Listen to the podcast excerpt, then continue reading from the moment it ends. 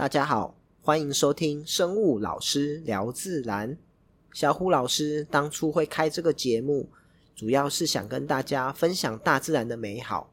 不过呢，其实小虎老师有很多在国中教学现场的的教案，想跟大家分享。所以呢，会有我们这个教学分享的节目，也可以让学生有一个表现发挥的地方。因此，小虎老师的教学分享。这个节目我们也会不定时的更新，也希望大家能够继续收听，给我们的学生这些小朋友或是大哥哥、大姐姐们一些鼓励。今天呢，我们要来跟大家聊一聊，小虎老师在学校带着我们的同学做了一个窑哦，就是我们去外面吃饭烤披萨会用的那种披萨窑，那我们叫它柚香窑。为什么叫做柚香窑呢？这个窑又是怎么制作出来的？今天我们一起来听听看吧。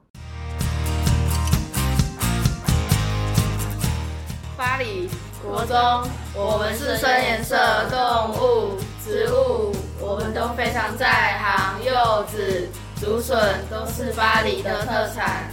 里中柚香窑，你想了解柚香窑吗？里中柚香窑，里中柚香窑，里中李中李中柚香窑，里中柚香窑。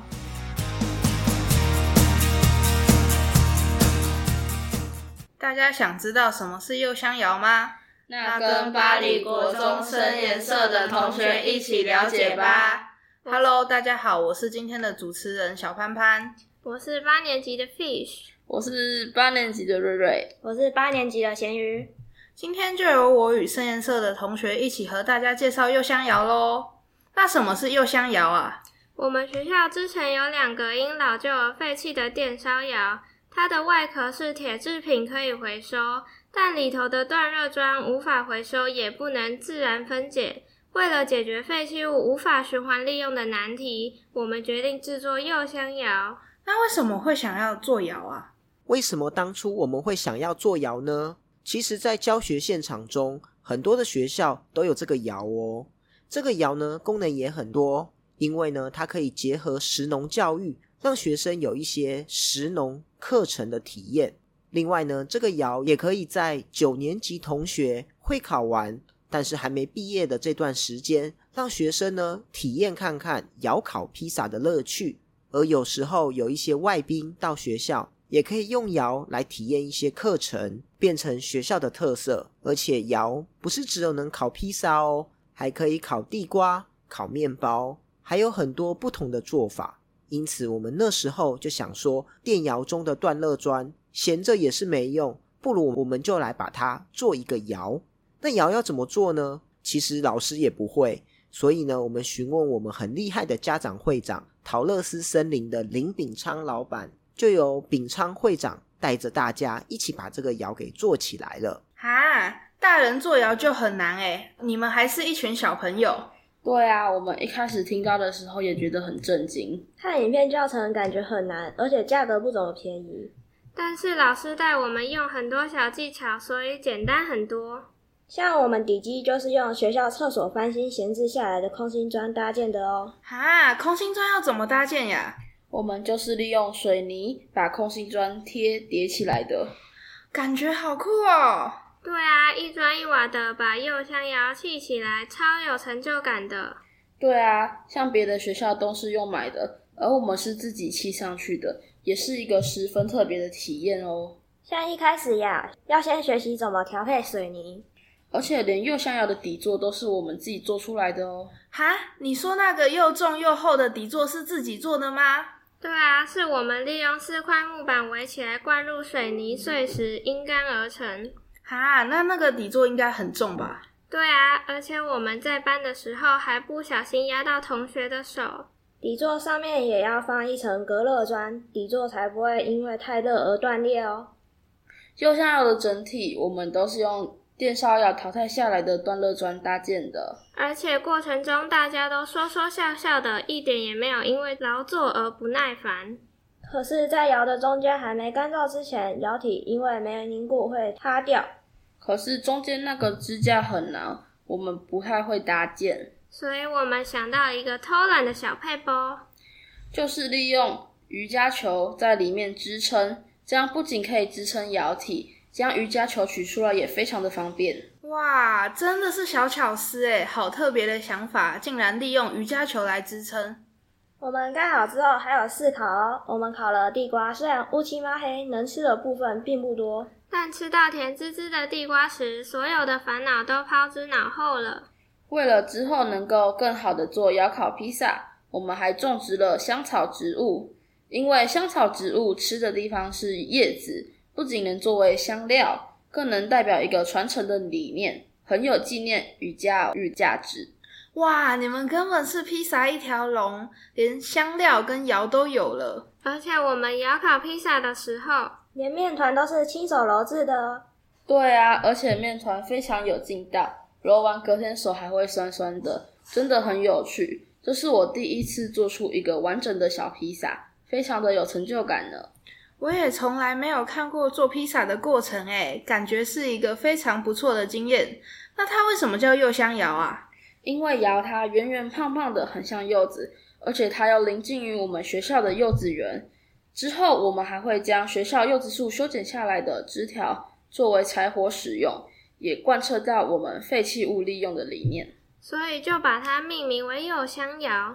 诶，但我上网查询，一个窑的价格在二十到三十万不等诶。我们利用学校废弃物断热砖，因为断热砖是柚香窑的主要材料，而且我们也有废弃的空心砖，剩下的材料零零总总加起来大约只有两万元左右，其实是市价的十分之一左右而已。诶，那这样其实很便宜耶。对啊，哈哈，不仅成本节省了很多，还可以让同学们亲手体验做窑的乐趣。而且我们不仅自己实践了这个理念，我们还推广到全校在地小学呢。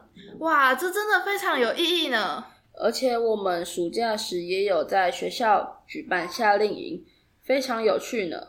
我们也有去到各地摆摊，将柚子的加工产品推广给更多人知道，让柚子不只有吃，还可以用。其实做了这些柚子的相关加工品，都是为了不浪费。和柚香窑的废弃物循环再利用是同一个道理。做这些事情都是为了让同学利用亲手体验来了解柚子原来可以有这么多的利用。哇，那这些铺垫其实都是为了让同学了解废弃物循环利用这个理念。诶，那同学们觉得这次的课程有什么收获吗？那我先来分享做窑的心得吧。像我家里自己是做土木工程的，这次盖窑让我知道家人在天气炎热的情况下盖房子有多么的辛苦。而且我们利用废弃的空心砖，突然发现其实很多东西我们是都可以循环再利用的。那换我来分享一下做披萨的心得吧。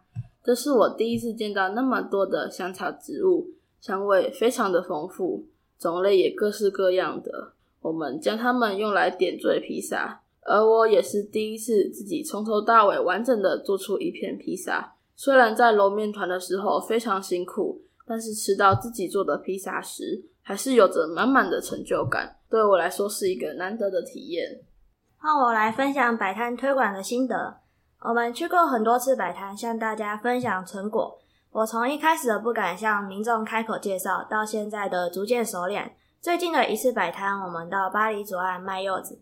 因为周围都是得奖的冠军柚和特等柚，一开始还担心我们的柚子卖不出去，结果我们居然马上就售出一箱，还比隔壁冠军柚还早开张，超级开心的。从刚开始的担心成了成就感。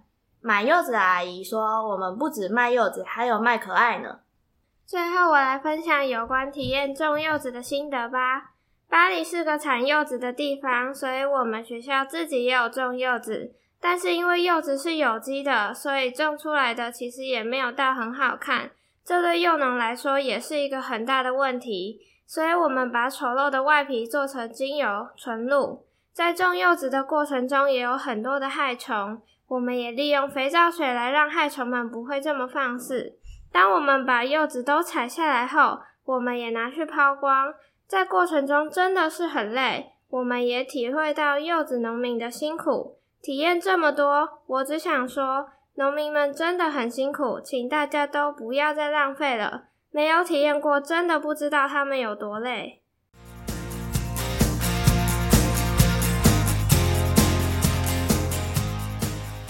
环境教育到底是什么呢？在很多人的认知中，可能就是做做资源回收，或是维持校园的整洁，往往只是卫生组长的任务。其实呢，教育部最近在推的是新世代环境教育，它结合了我们一零八的新课纲素养教学，还有现在联合国永续发展目标 SDGs，希望能够跳脱旧式的环境教育，只注重资源回收的框架，期盼能够走入真实的生活。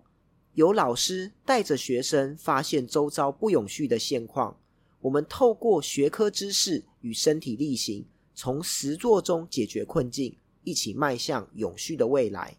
所以呢，我们将学校废弃的电窑经过发想与讨论，将所学结合环境教育素养，最后我们将原本的废弃物华丽转身，更结合了课程推行食农教育，变成学校的特色素养教室。